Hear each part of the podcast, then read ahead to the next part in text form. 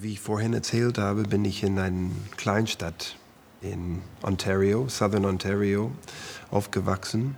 Und zwar am, am Rande der Kleinstadt. Und da war ein, ein kleiner Süßigkeitsladen oder so ein kleiner Kiosk. Wirklich ein hübsches altes Haus mit einem blauen Dach, blaue Tür, blaue Treppen, die auf so eine kleine Veranda führten und dann in diesen wirklich kleinen Store. Von den Bowlers, Mr. und Mrs. Bowler, wurde der Laden betrieben.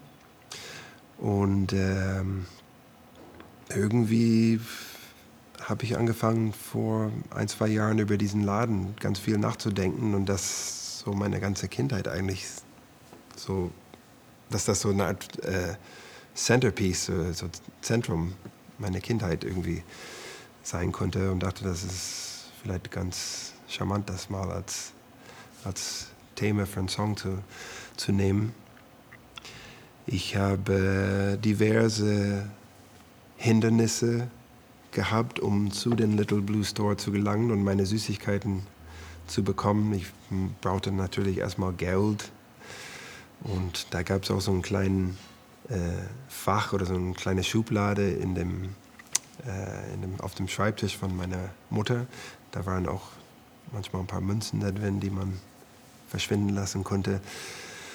Und dann gab es noch das Problem, dass man äh, über dem Schulhof von einer äh, Katholikenschule rüber musste. Also da zu der Zeit, und ich glaube, das ist sogar zum Teil immer noch so, waren die Schulen äh, konfessionell getrennt.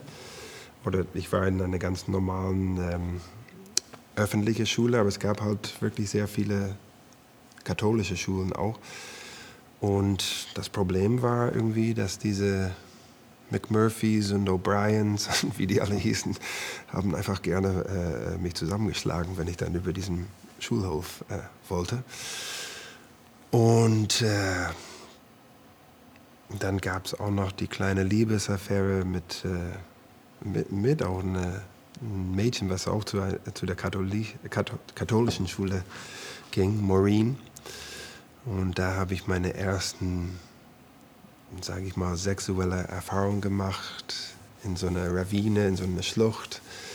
Äh, das war auch sehr naturbelassen, Maisfelder und äh, Wälder und so. Und da haben wir unsere erste Petting-Aktion gehabt. Dann hat sie mir natürlich irgendwann das Herz gebrochen. Ja, es ist eine klassische romantische Geschichte. Ich glaube, dass jeder Mensch auch äh, seine eigene Little Blue Store hat, zumindest wenn man auf dem Land aufgewachsen ist. Ach, ich konnte ewig über The Little Blue Store erzählen. Das ist wahrscheinlich schon viel zu viel. Ne? Mr. und Mrs. Bowler. Das waren die beiden äh, Betreiber.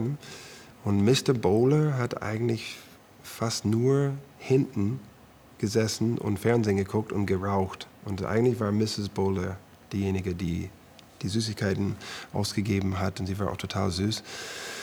Manchmal hat Mr. Bowler das auch gemacht. Und das war immer ein bisschen ekelig, weil er unfassbar äh, Nikotinfingern hat. Die waren richtig schwarz und seine Nägel und so. Und er hat ja natürlich diese, diese nackte Süßigkeiten in die Hand genommen und in die Tüte. Das war immer ein bisschen, bisschen suspekt irgendwie für ein kleines Kind.